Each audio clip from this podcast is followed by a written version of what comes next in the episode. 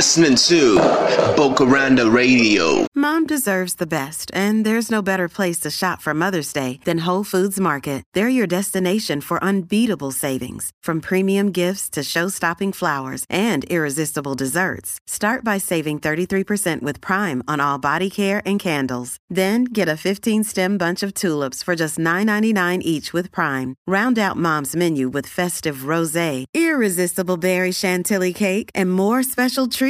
Come celebrate Mother's Day at Whole Foods Market. En ocasiones anteriores habíamos almorzado juntos cuando iba a Chicago, y esta vez lo invité a almorzar. Aceptó de mala gana, pero cuando volvimos a la oficina nos hizo un pedido mayor que en cualquier ocasión anterior.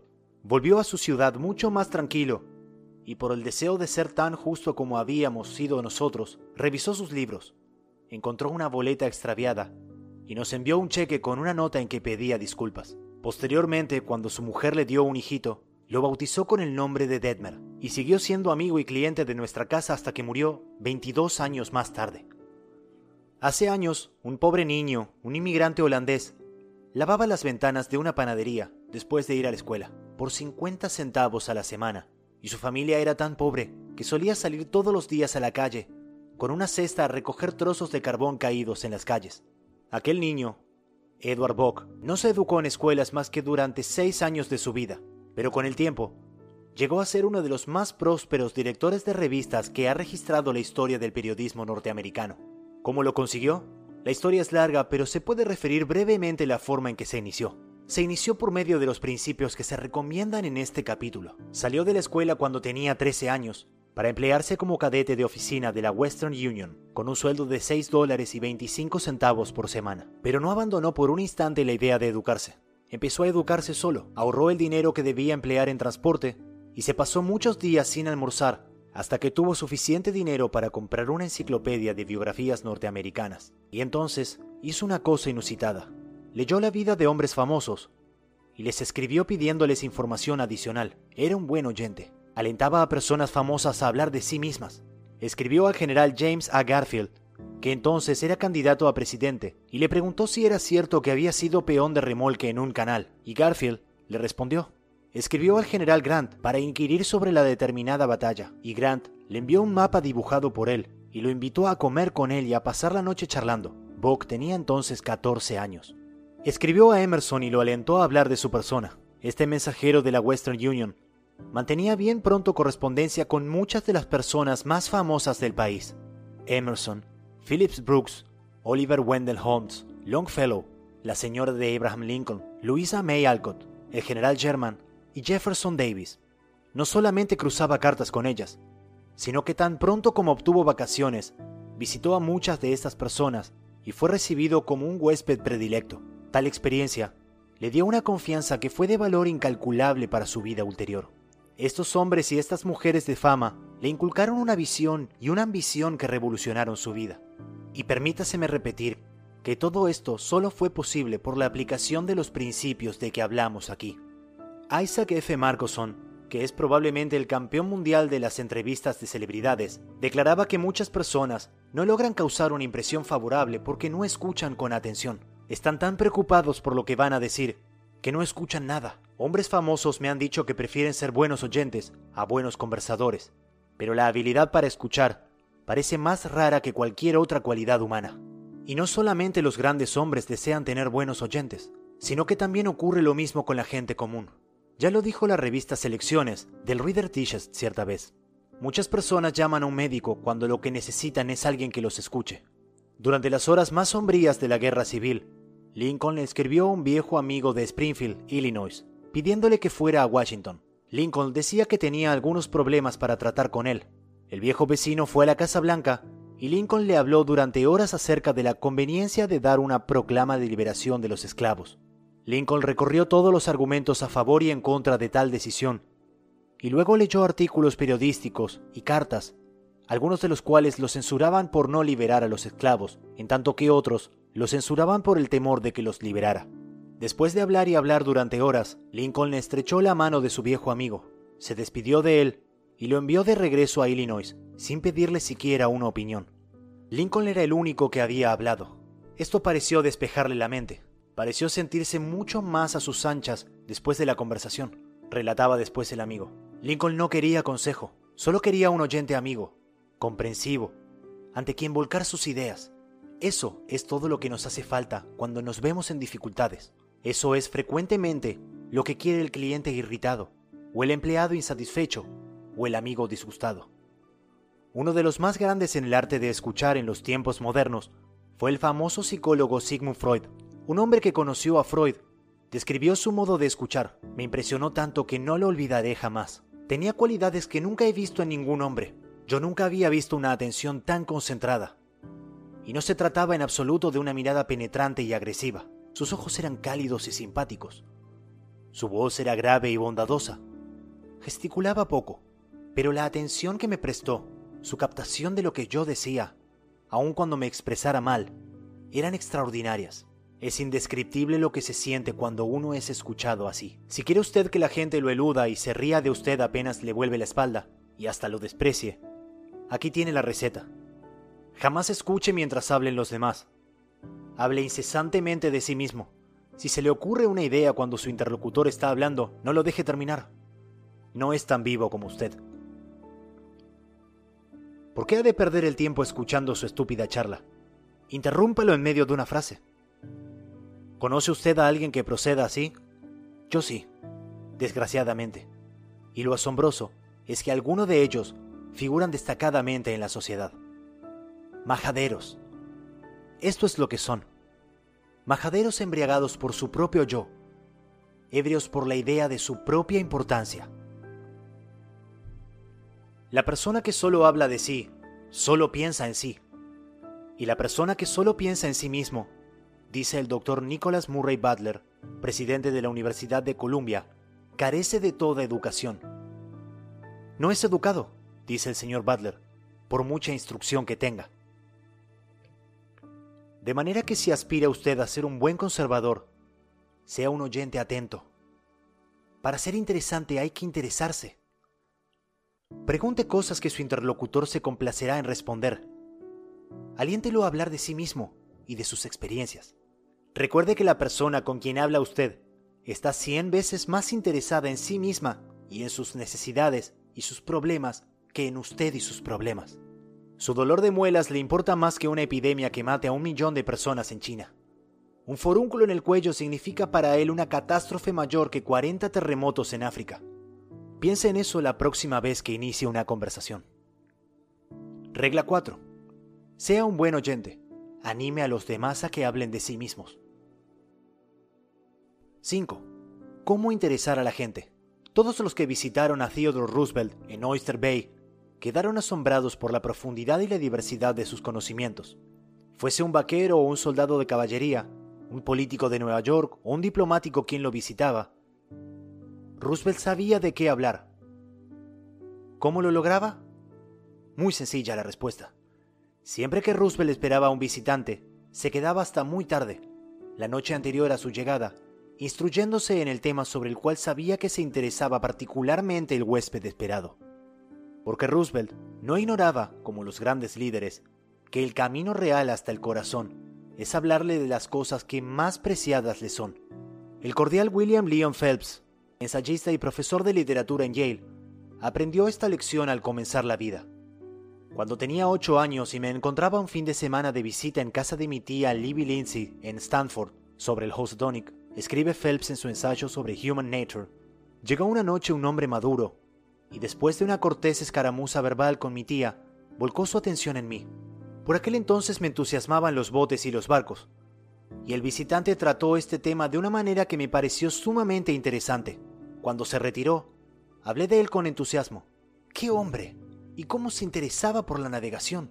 Mi tía me informó que era un abogado de Nueva York, que no tenía interés alguno en botes ni en barcos.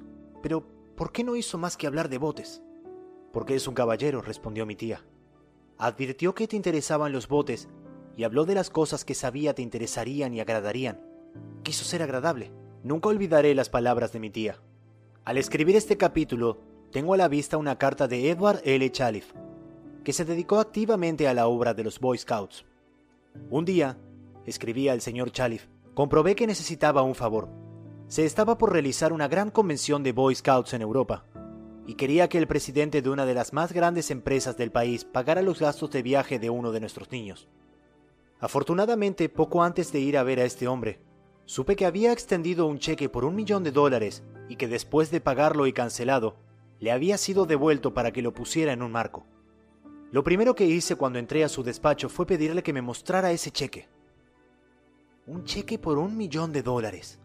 Le dije que no sabía de otra persona que hubiera extendido un cheque por esa suma y que quería contar a mis niños que había visto un cheque por un millón. Me lo mostró de buena gana. Yo lo admiré y le pedí que me dijera cómo había llegado a extenderlo. Hey, it's Ryan Reynolds, and I'm here with Keith, co star of my upcoming film, If, only in theaters, May 17th. Do you want to tell people the big news? All right, I'll do it. Sign up now and you'll get unlimited for $15 a month in six months of Paramount Plus Essential Plan on us. Mintmobile.com slash switch. Upfront payment of $45 equivalent to $15 per month. Unlimited over 40 gigabytes per month. Face lower speeds. Videos at 480p. Active Mint customers by 531.24 get six months of Paramount Plus Essential Plan. Auto renews after six months. Offer ends May 31st, 2024. Separate Paramount Plus registration required. Terms and conditions apply if rated PG. Ya habrá notado usted, ¿verdad? Que el señor Chalif no empezó a hablar de los Boy Scouts ni de la Convención de Europa. Ni de lo que él quería. Habló sobre lo que le interesaba al interlocutor. Veamos el resultado. Por fin el hombre a quien entrevistaba me dijo, Ah, ahora recuerdo. ¿Para qué vino a verme? Se lo dije, y con gran sonrisa mía no solamente accedió inmediatamente a lo que le solicitaba, sino que concedió mucho más. Yo le pedía que enviara un solo niño a Europa, y en cambio, él decidió enviar a cinco niños y a mí mismo me entregó una carta de crédito por mil dólares y me pidió que nos quedáramos siete semanas en Europa.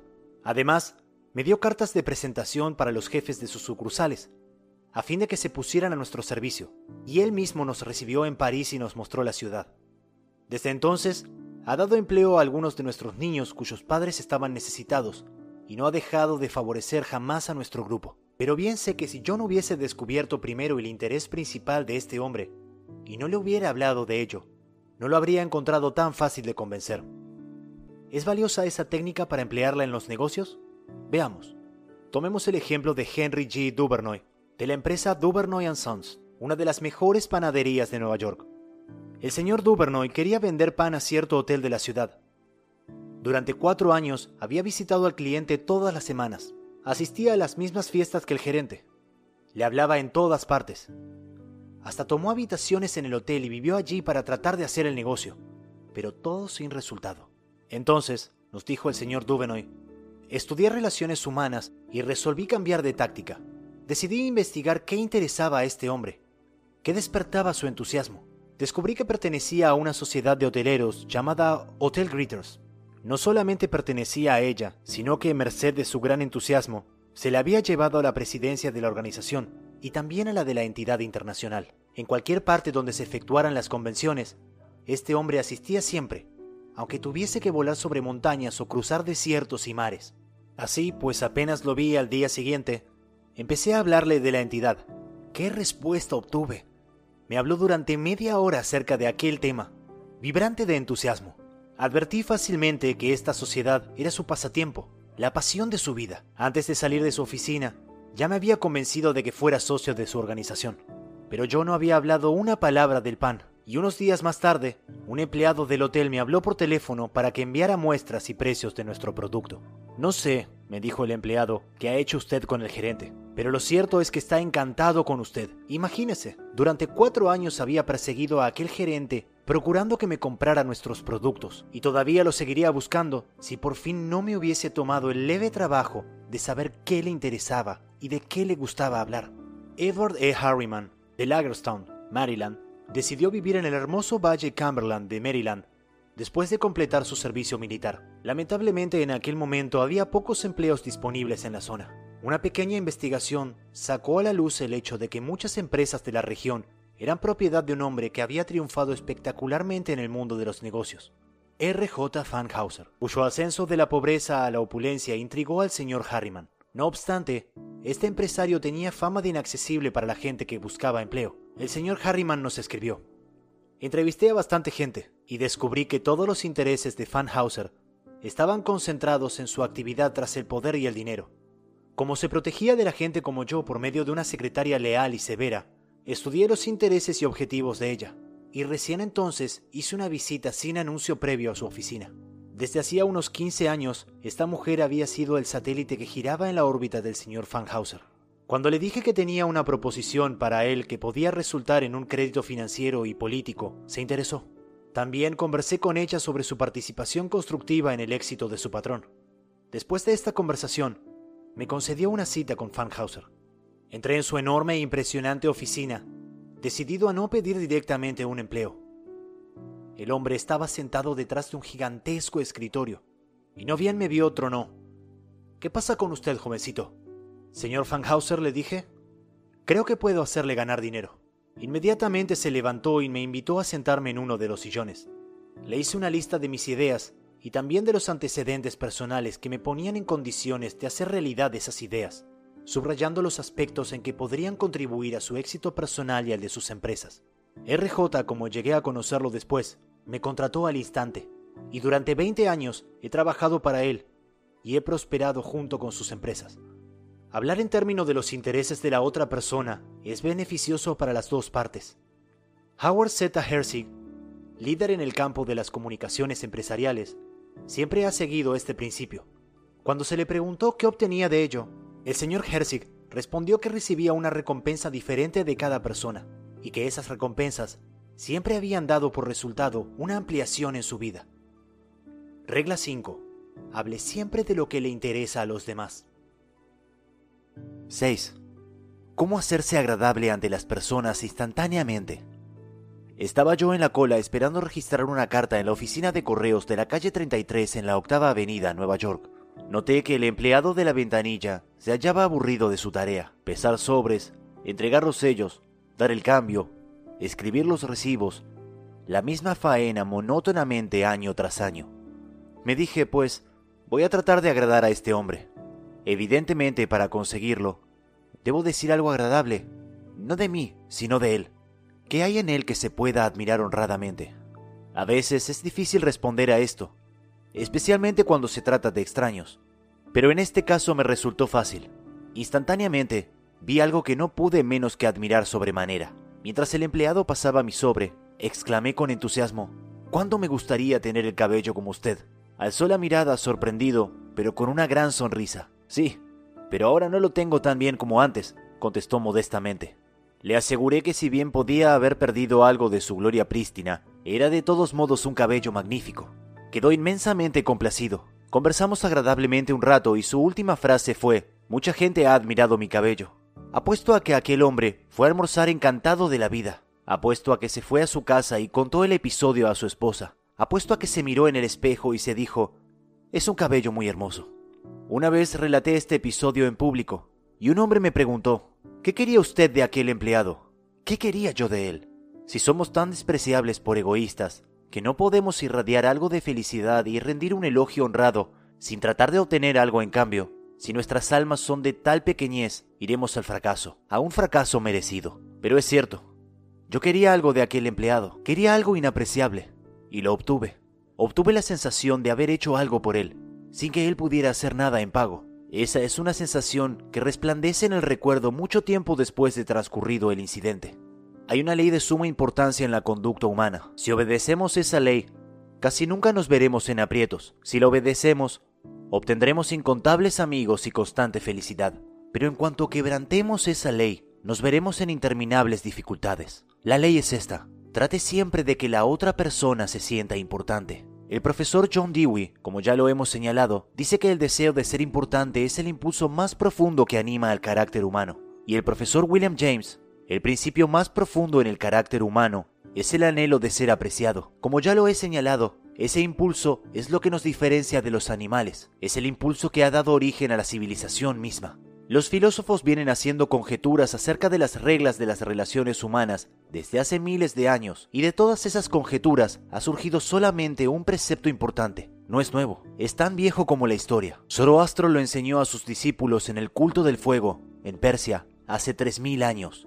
Confucio lo predicó en China hace 24 siglos. Lao Tse, el fundador del taoísmo, lo inculcó a sus discípulos en el valle de Han.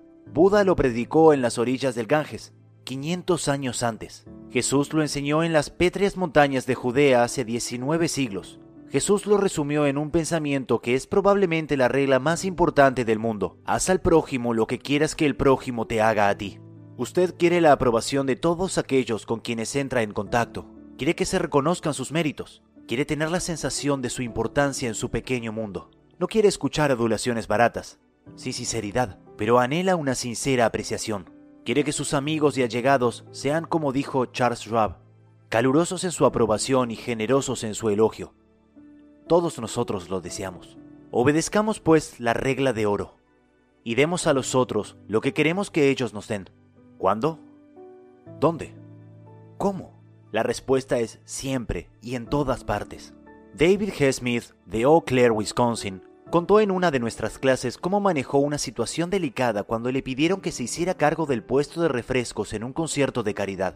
La noche del concierto, llegué al parque y descubrí que me esperaban dos damas mayores, bastante malhumoradas junto al puesto de refrescos. Al parecer, ambas creían estar a cargo del proyecto.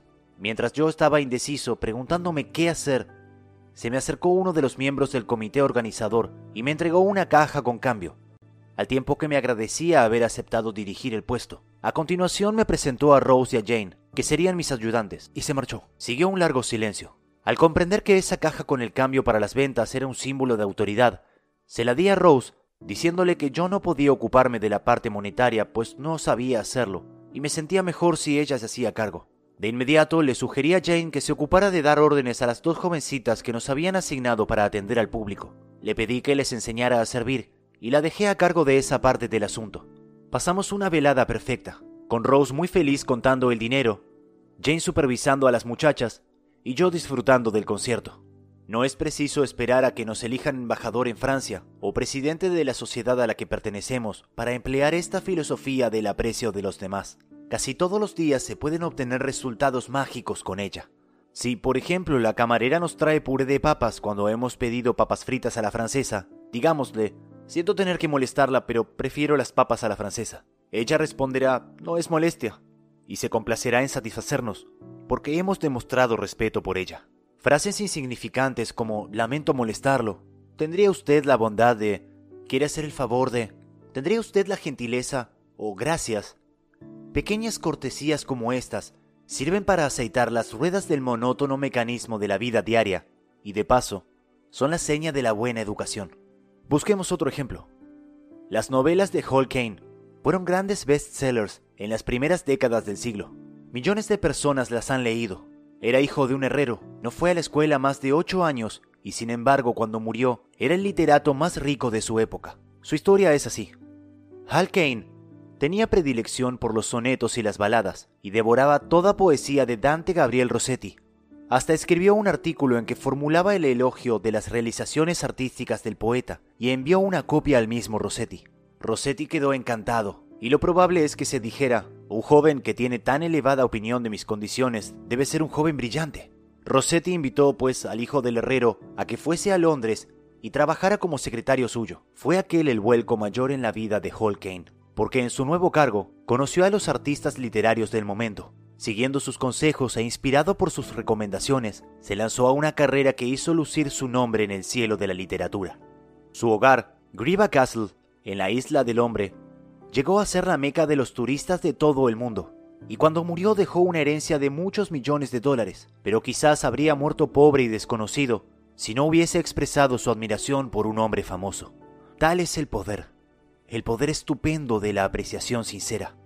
Rossetti se consideraba importante, y esto no es extraño, pues casi todos nos consideramos importantes, muy importantes. Para que la vida de una persona cambie totalmente, puede bastar que alguien le haga sentir importante. Ronald J. Rowland, que es uno de los instructores de nuestro curso en California, es también maestro de artes y oficios.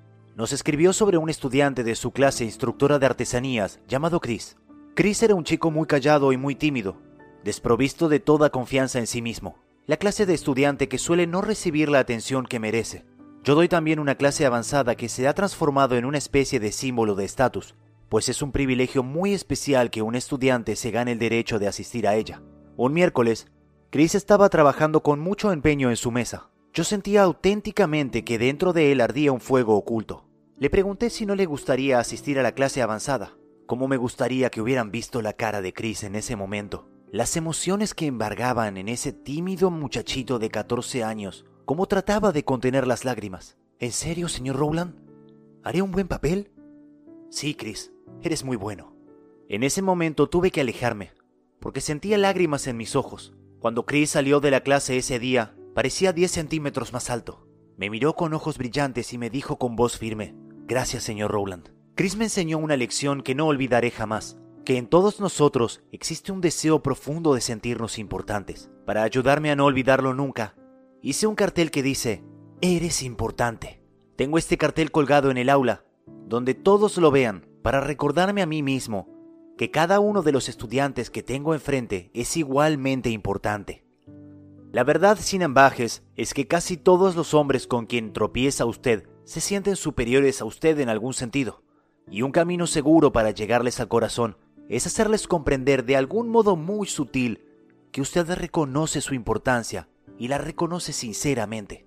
Recordemos que Emerson dijo, todos los hombres que encuentro son superiores a mí en algún sentido, y en tal sentido puedo aprender de todos. Y lo patético es que frecuentemente las personas con menos razones para sentirse importantes tratan de apagar el sentimiento de insignificancia mediante una clamorosa y tumultuosa muestra exterior de envanecimiento, que es ofensiva y vergonzosa. En palabras de Shakespeare, hombre, prodigio de soberbia, investido de su fugaz autoridad, realiza proezas tan fantásticas a la vista de los altos cielos que los ángeles lloran de pena.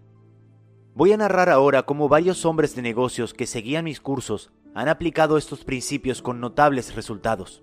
Tomemos primero el caso de un abogado de Connecticut, que prefiere que no mencionemos su nombre a causa de sus parientes. Lo llamaremos señor R. Poco después de iniciar nuestro curso, fue en automóvil con su esposa a visitar algunos parientes de esta en Long Island. La esposa lo dejó en casa de una anciana tía y se fue sola a visitar a otros parientes más jóvenes. Como nuestro hombre tenía que pronunciar en nuestro curso una conferencia sobre la forma en que aplicaba el principio de apreciar la importancia de las otras personas, consideró que podría empezar con la anciana. Miró pues a su alrededor para ver qué podía admirar honradamente. Esta casa fue construida alrededor de 1890, ¿verdad? Preguntó. Sí, respondió la anciana. Precisamente en ese año la construyeron. Me recuerda mucho a la casa en que nací. Es hermosa, bien construida, amplia. Bien sabemos que ya no se construyen casas así. Tiene razón. La gente de hoy no tiene interés por las casas hermosas. Todo lo que quieren es un departamentito y una heladera eléctrica. Nunca están en casa, siempre paseando en sus automóviles. Esta es una casa de ensueño, prosiguió la anciana con voz vibrante por los recuerdos. Fue construida con amor. Mi marido y yo soñábamos con ella mucho antes de construirla. No llamamos a un arquitecto. La planeamos por nuestra cuenta. Le mostró después toda la casa, y nuestro amigo expresó su calurosa admiración por todos los tesoros que la anciana había recogido en sus viajes durante toda su vida. Mantillas de encaje, un viejo juego de té inglés, porcelana de Wedgwood, camas y sillas francesas, pinturas italianas y cortinados de seda que habían pertenecido a un castillo francés. Después de mostrarle toda la casa, la anciana llevó al señor R al garage. Allí, colocado sobre tacos de madera, había un automóvil Packard, casi nuevo. Mi marido compró ese coche poco antes de morir, dijo dulcemente la anciana. No se lo ha usado después de su muerte. Usted aprecia las cosas bellas. Y le voy a regalar ese automóvil. Pero tía, protestó el señor R. Me abruma usted. Es claro que agradezco su generosidad, pero no podría aceptarlo. No soy siquiera pariente suyo. Tengo un automóvil nuevo y usted tiene muchos parientes a quienes le gustaría ese Packard. Parientes, exclamó la anciana. Sí, tengo parientes que solo esperan mi muerte para conseguir ese automóvil, pero no se los voy a dejar. Si no quiere dejarlo a nadie, le será fácil venderlo. ¿Venderlo? ¿Cree usted que podría vender este coche? ¿Cree que podría admitir que algún extraño recorriera las calles en ese automóvil que mi marido compró para mí? No puedo ni pensar en venderlo. Se lo voy a regalar. Usted aprecia las cosas bellas. El señor R trató de disuadirla, pero no pudo sin herir sus sentimientos. Aquella anciana, sola en su casona, con sus tesoros y sus recuerdos, anhelaba un poco de admiración. Había sido joven y hermosa. Había construido una casa entibiada por el amor y había comprado cosas en toda Europa para embellecerla más. Ahora, en la aislada soledad de los años, anhelaba un poco de tibieza humana, un poco de auténtica apreciación, y nadie se la daba. Cuando la encontró, como un animal en el desierto, Su gratitud no podía tener otra expresión adecuada que el obsequio de un automóvil Packard. Tomemos otro caso. Donald M. McMahon, superintendente de Lewis and Valentine, empresa de jardinería y de arquitectura panorámica de Rye, Nueva York, nos relató este incidente. Poco después de escuchar la conferencia sobre cómo ganar amigos e influir sobre las personas, estaba yo dedicado a trazar los jardines en la finca de un famoso abogado. El propietario salió a darme algunas indicaciones sobre los sitios donde quería que se plantaran los rododendos y las azaleas. Juez, le dije, tiene usted un hermoso pasatiempo. He podido admirar los espléndidos perros que cría usted. Sé que todos los años ganan muchos premios en la exposición canina de Madison Square Garden. Fue sorprendente el efecto de esta pequeña muestra de apreciación. Sí, respondió el juez. Me entretengo mucho con los perros. ¿Le gustaría ver la perrera? Pasó casi una hora mostrándome los perros y los premios conquistados. Hasta buscó sus pedigris y explicó las líneas de sangre que daban por resultado tanta belleza e inteligencia canina. Por fin se volvió a mí y me preguntó, ¿No tiene usted un hijo? Sí. Bien. ¿No le gustaría tener un perrito? Oh, es claro. Estaría encantado. Bien. Le voy a regalar uno. Empezó a decirme cómo debía alimentarlo, pero luego se interrumpió. Se va a olvidar usted, dijo, si se lo digo. Le voy a escribir todo lo necesario.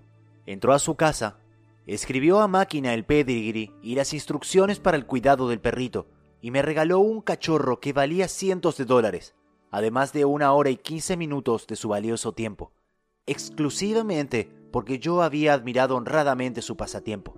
George Eastman, famoso en relación con las cámaras Kodak, inventó la película transparente, que hizo posible la cinematografía actual reunió una fortuna de 100 millones de dólares y llegó a ser uno de los más famosos hombres de negocios de la Tierra. A pesar de todo esto, anhelaba que se reconocieran sus méritos, tanto como usted o yo. Un ejemplo, hace muchos años, Eastman decidió construir la Escuela de Música Eastman en Rochester, además del Kilburn Hall, un teatro en homenaje a su madre. James Adamson, presidente de la empresa superior Sitting Company de Nueva York, quería obtener el pedido de las butacas para los dos edificios. Después de comunicarse telefónicamente con el arquitecto encargado de los planos, el señor Adamson fijó una entrevista con el señor Eastman en Rochester.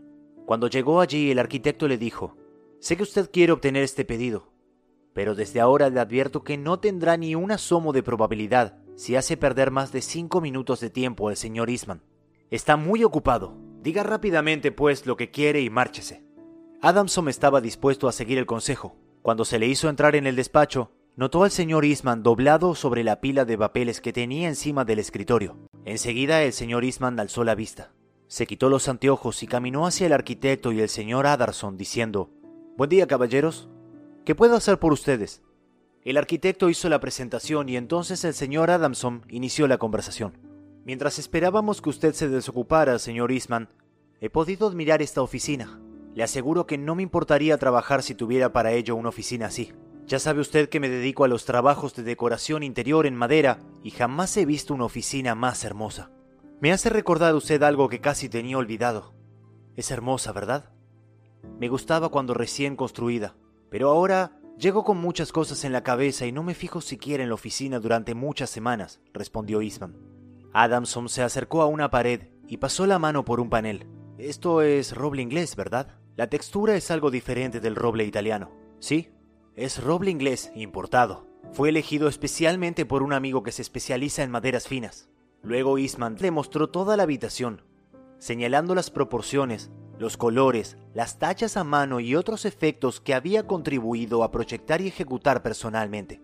Mientras andaban por la habitación, admirando el ambiente, se detuvieron junto a una ventana, y George Eastman, con su voz suave, modesta, señaló alguna de las instituciones por cuyo intermedio trataba de ayudar a la humanidad la Universidad de Rochester, el Hospital General, el Hospital Homeopático, el Hogar Amigo, el Hospital de Niños. El señor Adamson lo felicitó calurosamente por la forma idealista en que empleaba su riqueza con el fin de aliviar los sufrimientos humanos.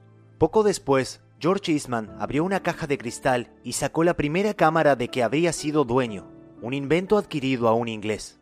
Adamson lo interrogó largamente acerca de sus primeras luchas para iniciarse en los negocios y el señor Eastman habló con franqueza de la pobreza de su niñez. Relató cómo su madre viuda había atendido una casa de pensión mientras él trabajaba en una compañía de seguros. El temor a la pobreza lo perseguía día y noche. hasta que resolvió ganar dinero suficiente para que su madre no tuviera que trabajar tan duramente en la casa de pensión.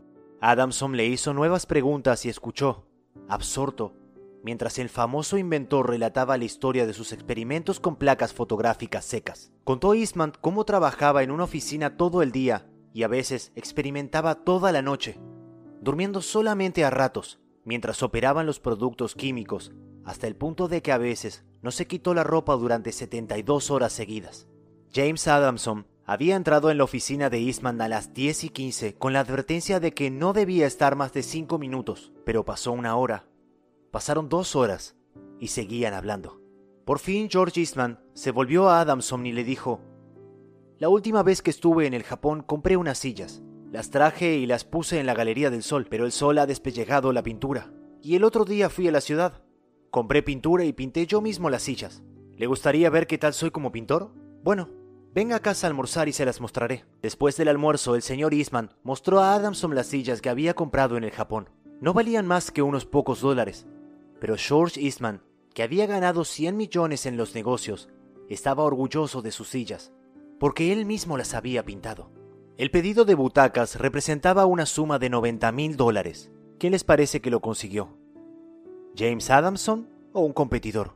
Desde aquel día hasta la muerte del señor Eastman, James Adamson fue un íntimo amigo suyo.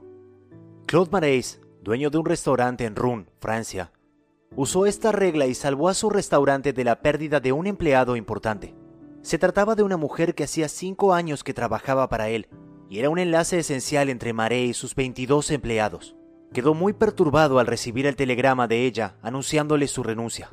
El señor Claude Marais nos contó, me sentía no solo sorprendido, sino más aún decepcionado, porque sabía que había sido justo con ella y le había tratado bien, pero al ser una amiga además de una empleada, era posible que yo le hubiera descuidado un poco y le hubiera exigido más que a mis otros empleados. Por supuesto no podía aceptar su renuncia así como así, la llevé aparte y le dije, Paulette, debe entender que no puedo aceptar su renuncia. Usted significa mucho para mí y para la compañía, y es tan responsable como lo soy yo mismo del éxito de nuestro restaurante.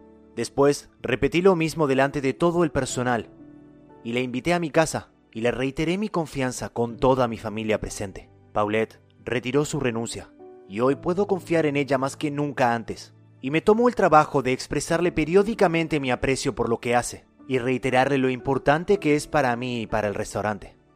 Hábleles a las personas de ellos mismos, dijo Disraeli, uno de los hombres más astutos que han gobernado el imperio británico, y lo escucharán por horas. Regla 6. Haga que la otra persona se sienta importante, y hágalo sinceramente. En pocas palabras, seis maneras de agradar a los demás. Regla 1. Interésese sinceramente por los demás. Regla 2. Sonría. Regla 3. Recuerde que para toda persona, su nombre es el sonido más dulce e importante en cualquier idioma. Regla 4. Sea un buen oyente. Anime a los demás a que hablen de sí mismos. Regla 5. Hable siempre de lo que le interese a los demás. Regla 6. Haga que la otra persona se sienta importante y hágalo sinceramente. Tercera parte. Logre que los demás piensen como usted. 1. No es posible ganar una discusión. Poco después de terminada la guerra aprendí una lección inolvidable. Estaba entonces en Londres como apoderado de Sir Ross Smith. Durante la guerra, Sir Ross había sido el as australiano en Palestina, y poco después de lograda la paz, dejó atónito al mundo con un vuelo de 30 días sobre la mitad de su circunferencia terrestre. Jamás se había intentado una hazaña así. El gobierno australiano lo premió con 50 mil dólares. El rey de Inglaterra lo nombró caballero del imperio. Y por un tiempo fue el hombre de quien más se hablara en todo ese imperio. Una noche concurría un banquete que se servía en honor a Sir Ross. Durante la comida, el comensal sentado a mi lado narró un relato humorístico basado en la cita hay una divinidad que forja nuestros fines, por mucho que querramos alterarlos. El comensal dijo que esa cita era de la Biblia. Se equivocaba. Yo lo sabía. Lo sabía positivamente. No me cabía ni asomo de duda. Y así, pues, para satisfacer mis deseos de importancia y exhibir mi superioridad, me designé corrector honorario sin que nadie me lo pidiera, y con evidente desgano por parte del interesado. Este insistió en su versión. ¿Qué? ¿De Shakespeare? Imposible. Absurdo. Esa cita era de la Biblia. Bien lo sabía él. El narrador estaba sentado a mi derecha y el señor Frank Gammond, viejo amigo mío, a mi izquierda. Gammond había dedicado muchos años al estudio de Shakespeare. El narrador y yo convinimos en someter la cuestión al señor Gammond. Este escuchó, me dio el puntapié por debajo de la mesa y dijo, Dale, este señor tiene razón. La cita es de la Biblia. En camino a casa aquella noche dije al señor Gammond, Frank, bien sabes que esa cita era de Shakespeare. Sí, es claro. Hamlet, acto 5, escena 2. Pero estábamos allí como invitados a una fiesta, querido Dale. ¿Por qué demostrar a un hombre que se equivoca? ¿Has de agradarle con eso? ¿Por qué no dejarle que salve su dignidad? No te pidió una opinión, no le hacía falta. ¿Por qué discutir con él? Hay que evitar siempre el ángulo agudo. Hay que evitar siempre el ángulo agudo. Ha muerto ya el hombre que me dijo esto, pero la lección que me dio sigue su curso. Era una lección muy necesaria para mí, un discutidor inveterado. En mi juventud había discutido de todo con mi hermano. En el colegio estudié lógica y argumentación y participé en torneos de debate. Posteriormente en Nueva York dicté cursos sobre debate y argumentación. Y una vez, me avergüenza confesarlo, pensé escribir un libro sobre el tema. Desde entonces, he escuchado, criticado, participado y estudiado los efectos de miles de discusiones. Como resultado de todo ello, he llegado a la conclusión de que solo hay un modo de sacar la mejor parte de una discusión. Evitarla. Evitarla como se evitaría una víbora de cascabel o un terremoto. Nueve veces de cada diez, cuando termina la discusión, cada uno de los contendores está más convencido que nunca de que la razón está de su parte. No se puede ganar una discusión. Es imposible, porque si se pierde, ya está perdida. Y si se gana, se pierde. ¿Por qué? Pues suponga usted que triunfa sobre el rival, que destruye sus argumentos y demuestra que es non compos mentis. ¿Y qué? ¿Se sentirá usted satisfecho? Pero ¿y él? Le ha hecho sentirse inferior. Ha lastimado su orgullo. Ha hecho que se duela de ver que usted triunfa. Y un hombre convencido contra su voluntad sigue siendo de la misma opinión. Hace años, un belicoso irlandés llamado Patrick J. O'Hare ingresó en una de mis clases. Tenía poca instrucción, pero ¿cómo le gustaba discutir? Había sido chofer y se inscribió en mis cursos porque trataba por entonces, sin mucho resultado, de vender camiones. Unas pocas preguntas permitieron destacar el hecho de que no hacía más que discutir y pelear con las personas a quienes quería vender sus camiones. Si un presunto comprador decía algo en contra de los camiones que vendía, Pat se enseguecía y se lanzaba al ataque. Él mismo nos lo contaba. A menudo he salido de la oficina de un futuro cliente diciéndome, se las he cantado claras a ese pajarraco. Sí, es cierto que se las había cantado claras, pero no le había vendido nada. Mi primer problema no fue el de enseñar a Patrick J. O'Hare a hablar. Mi misión inmediata era enseñarle a abstenerse de hablar y evitar las luchas verbales. El señor O'Hare es ahora uno de los mejores vendedores que tiene en Nueva York la White Motor Company. ¿Cómo lo ha conseguido? Escuchemos su relato. Si entro ahora en la oficina de un presunto comprador y me dice, ¿qué? ¿Un camión White? No sirven para nada. Yo no usaría uno aunque me lo regalaran. Voy a comprar un camión tal. Yo le respondo, amigo mío, escúcheme. El camión tal es muy bueno. Si lo compra no se arrepentirá. Los camiones tales son fabricados por una buena compañía. El presunto comprador queda sin habla entonces, ya que no hay terreno para discutir. Si me dice que tal es el mejor camión y yo asiento, tiene que callarse. No se puede pasar el día diciendo es el mejor cuando yo estoy de acuerdo. Abandonamos entonces el tema del camión tal y yo comienzo a hablar de las condiciones del camión White.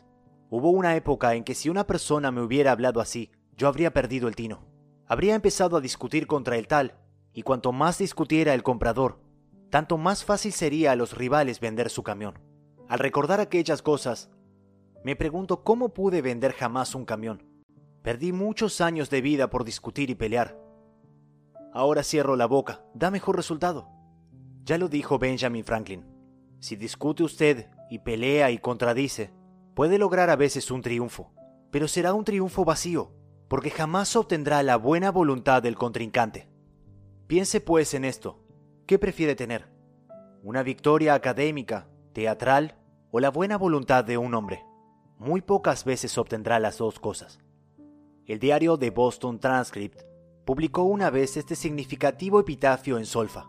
Yacen aquí los despojos de un pobre viajero.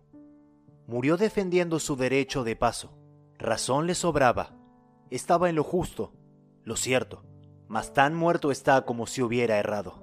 Puede tener usted razón, puede estar en lo cierto cuando discute, pero en cuanto a modificar el criterio del contendor, lo mismo sería que se equivocara usted en los argumentos. Frederick J. Parson, consultor especializado en impuesto a la renta, relataba que durante una hora estuvo discutiendo con un inspector del gobierno sobre cuestión de impuestos, una partida de 9 mil dólares. El señor Parsons sostenía que esos 9 mil dólares eran en realidad una deuda incobrable que jamás serían percibidos y no debían ser afectados por el impuesto. Nada de deudas incobrables, respondió el inspector. Hay que pagar el impuesto. Este inspector, narraba el señor Parsons ante nuestra clase, era arrogante y empecinado. Razonar con él estaba de más. Señalar los hechos también. Cuanto más discutíamos, tanto más empecinado se ponía.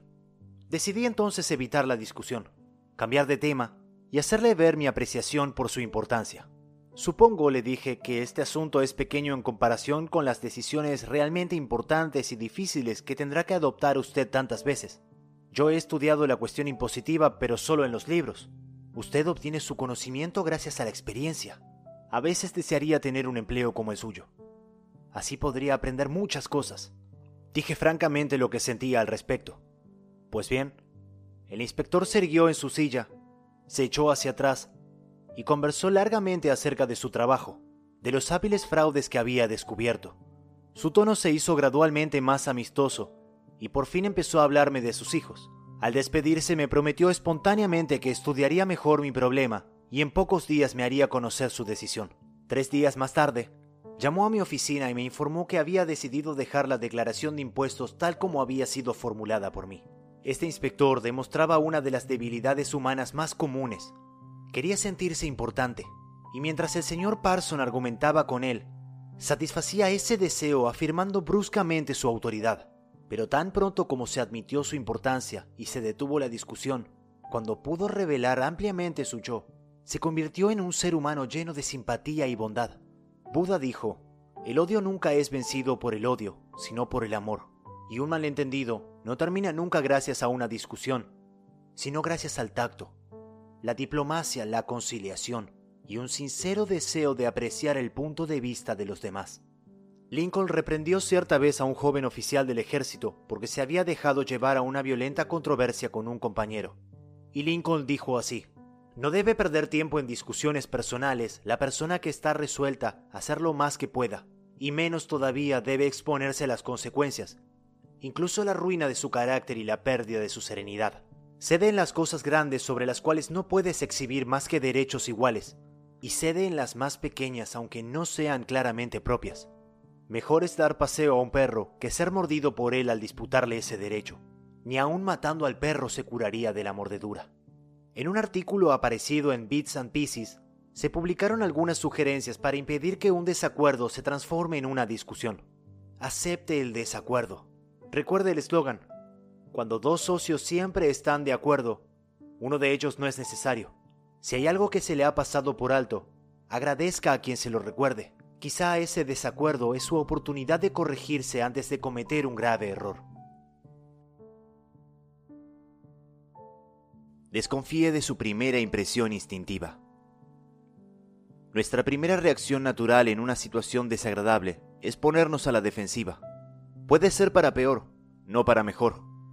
Controle su carácter. Recuerde que se puede medir la dimensión de una persona por lo que la irrita. Primero escuche. Dele a su oponente la oportunidad de hablar. Déjelo terminar. No se resista, defienda ni discuta. Eso solo levanta barreras. Trate de construir puentes de comprensión. No construya altos muros de incomprensión. Busque las áreas de acuerdo. Una vez que haya oído hasta el fin a su oponente, Exponga antes que nada los puntos y áreas en que están de acuerdo. Sea honesto. Busque los puntos donde puede admitir su error y hágalo. Discúlpese por sus errores. Eso desarmará a sus oponentes y reducirá la actividad defensiva. Prometa pensar y analizar con cuidado las ideas de sus oponentes. Y hágalo en serio. Sus oponentes pueden tener razón. Es mucho más fácil en este sentido acceder a pensar en sus opiniones antes que avanzar a ciegas y verse después en una posición en que sus oponentes puedan decir, quisimos decírselo, pero usted no escuchó. Agradezca sinceramente a sus oponentes por su interés. Cualquiera que se tome el trabajo de presentar y sostener objeciones está interesado en lo mismo que usted. Piénselos como gente que realmente quiere ayudarlo y haga amigos de sus oponentes. Posponga la acción, de modo que ambos bandos tengan tiempo de repensar el problema. Sugiera realizar una reunión más tarde ese mismo día o al día siguiente para pensar nuevos datos. Al prepararse para esta reunión, hágase algunas preguntas difíciles. ¿Tendrán razón mis oponentes? ¿Tendrán parcialmente razón? ¿Su posición tiene bases o méritos ciertos? ¿Mi reacción solucionará el problema o solo impedirá mi frustración? ¿Mi reacción acercará o alejará de mí a mis oponentes? ¿Mi reacción elevará la estima que me tiene la mejor gente? ¿Ganaré o perderé? ¿Qué tiempo tendré para pagar? ¿Qué precio tendré que pagar por ganar? Si no digo nada, ¿el desacuerdo se desvanecerá? ¿Esta ocasión tan difícil es una oportunidad para mí? Jan Pierce, el tenor de ópera, después de casi 50 años de matrimonio, observó, Hace mucho tiempo mi esposa y yo hicimos un pacto que hemos mantenido a pesar de toda la furia que hemos podido llegar a sentir uno hacia el otro. Cuando uno grita, el otro escucha. Cuando dos personas gritan, no hay comunicación, solo ruido y malas vibraciones. Regla 1. La única forma de salir ganando de una discusión es evitándola. 2. Un medio seguro de conquistar enemigos y cómo evitarlo. Cuando Theodore Roosevelt estaba en la Casa Blanca, confesó que si podía tener razón en el 75% de los casos, llegaría a la mayor satisfacción de sus esperanzas. Si esa era la más alta proporción que podía esperar uno de los hombres más distinguidos del siglo XX, ¿qué diremos usted o yo? Si tiene usted la seguridad de estar en lo cierto solamente el 55% de las veces, ya puede ir a Wall Street, ganar un millón de dólares por día, comprarse un yate, casarse con una corista. Y si no puede estar seguro de hallarse en lo cierto ni siquiera el 55% de las veces, ¿por qué ha de decir a los demás que están equivocados? Puede decirse a la otra persona que se equivoca con una mirada o una entonación o un gesto, tan elocuentemente como con una palabra. Y si le dice usted que se equivoca, ¿quiere hacerle convenir por usted? Jamás. Porque has estado un golpe directo a su inteligencia, su juicio, su orgullo, su respeto por sí mismo. Esto hará que quiera devolverle el golpe, pero nunca que quiera cambiar de idea. Podrá usted volcar sobre él toda la lógica de un Platón o de un Kant, pero no alterará sus opiniones, porque ha lastimado sus sentimientos. No empiece nunca enunciando, le voy a demostrar tal o tal cosa. Está mal. Eso equivale a decir, soy más vivo que usted. Voy a decirle una o dos cosas y le haré cambiar de idea. Esto es un desafío despierta oposición y hace que quien lo escucha quiera liberar batalla con usted antes de que empiece a hablar. Es difícil, aún bajo las condiciones más benignas, hacer que los demás cambien de idea. ¿Por qué hacerlo aún más difícil, pues? ¿Por qué ponerse en desventaja?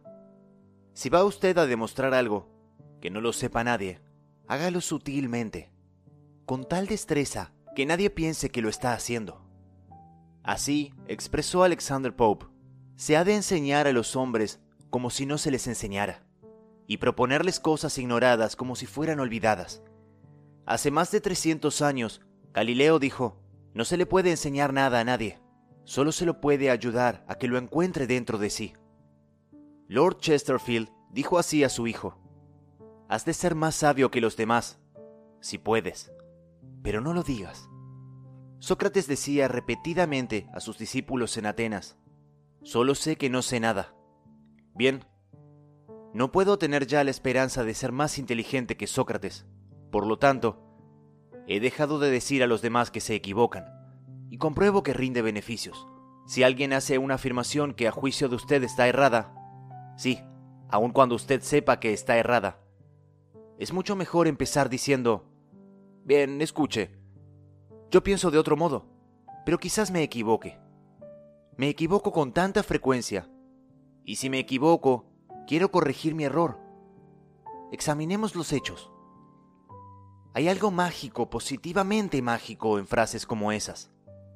Quizás me equivoque. Me equivoco con tanta frecuencia. Nadie en el mundo o fuera de él objetará nada si usted dice, quizás me equivoque. Examinemos los hechos. Uno de los miembros de nuestras clases usaba este método para tratar con sus clientes. Era Harold Rank, concesionario de la empresa Dodge en Billing, Montana. Nos contó que las presiones del negocio de venta de automóviles lo habían llevado a desplegar una dureza inusual al enfrentarse con las quejas de sus clientes. Esto provocaba discusiones, pérdida de negocios y un malestar generalizado. Le contó a la clase en la que se hallaba. Cuando llegué a reconocer que esta actitud me estaba llevando a la quiebra, probé una táctica distinta. Empecé a decir, en nuestra agencia hemos cometido tantos errores que con frecuencia me siento avergonzado. Es posible que nos hayamos equivocado en su caso. Dígame cómo fue. Este enfoque desarma a los quejosos. Y cuando el cliente termina de liberar sus sentimientos, suele mostrarse mucho más razonable que antes. De hecho, muchos clientes me han agradecido por mi comprensión, y dos de ellos incluso han traído amigos a comprar autos a mi agencia. En este mercado tan competitivo, necesitamos siempre más de este tipo de clientes. Y creo que mostrando respeto por las opiniones de todos los clientes y tratándolos con diplomacia y cortesía, podré ponerme a la cabeza de la competencia. Jamás se verá en aprietos por admitir que quizás se equivoque. Eso detendrá todas las discusiones y dará a la otra persona el deseo de ser tan justo y ecuánime como usted. Le hará admitir que también él puede equivocarse. Si usted sabe positivamente que la otra persona se equivoca, y se lo dice usted redondamente, ¿qué ocurre? Tomemos un ejemplo específico. El señor S., joven abogado de Nueva York, debatía un caso muy importante hace poco ante la Suprema Corte de los Estados Unidos. Del proceso dependía la posesión de una vasta suma de dinero y también la dilucidación de una importante deuda legal. Durante el debate, uno de los miembros de la Corte dijo al señor S. El Estatuto de Limitaciones en Derecho Marítimo es de seis años, ¿verdad? El señor S. se detuvo, miró al ministro por un momento y contestó después rotundamente. Su señoría, no hay estatuto de limitaciones en derecho marítimo. Se hizo el silencio en la sala del tribunal, decía el señor S., al narrar este episodio ante una de nuestras clases, y pareció que la temperatura ambiente había bajado a cero. Yo tenía razón. El ministro de la corte estaba equivocado, y yo se lo señalé. Pero, ¿lo bienquisté conmigo? No. Sigo creyendo que en aquel caso el derecho estaba de mi parte y sé que defendí mi caso como jamás lo he hecho. Pero no conseguí persuadir al tribunal. Cometí el enorme error de decir a un hombre famoso y muy culto que se equivocaba. Pocas personas son lógicas. Casi todos tenemos prejuicios e ideas preconcebidas. Casi todos nos hallamos cegados por esas ideas, por los celos, sospechas, temores, envidia y orgullo. Y en su mayoría las personas no quieren cambiar de idea acerca de su religión o su corte de cabello, o el comunismo, o su astro de cine favorito. De manera que si usted suele decir a los demás que se equivocan, sírvase leer el siguiente párrafo todas las mañanas antes del desayuno. Es el ilustrativo libro La mente en proceso del profesor James Harvey Robinson. A veces notamos que vamos cambiando de idea sin resistencia alguna, sin emociones fuertes, pero si se nos dice que nos equivocamos, nos enoja la imputación y endurecemos el corazón. Somos increíblemente incautos en la formación de nuestras creencias, pero nos vamos llenos de una ilícita pasión por ellas cuando alguien se propone privarnos de su compañía. Es evidente que lo que nos resulta caro no son las ideas mismas, sino nuestra estima personal, que se ve amenazada. Esa palabrita, mí, es la más importante en los asuntos humanos, Y el comienzo de la sabiduría consiste en advertir todo su valor. Tiene la misma fuerza siempre sea que se aplique a mi comida, mi perro y mi casa, o a mi padre, mi patria y mi Dios. No solamente nos irrita la imputación de que nuestro reloj funciona mal o nuestro coche ya es viejo, sino también la de que puede someterse a revisión nuestro concepto de los canales de Marte, de la pronunciación de Epicteto, del valor medicinal del salicilato o de la fecha en que vivió Sargón I.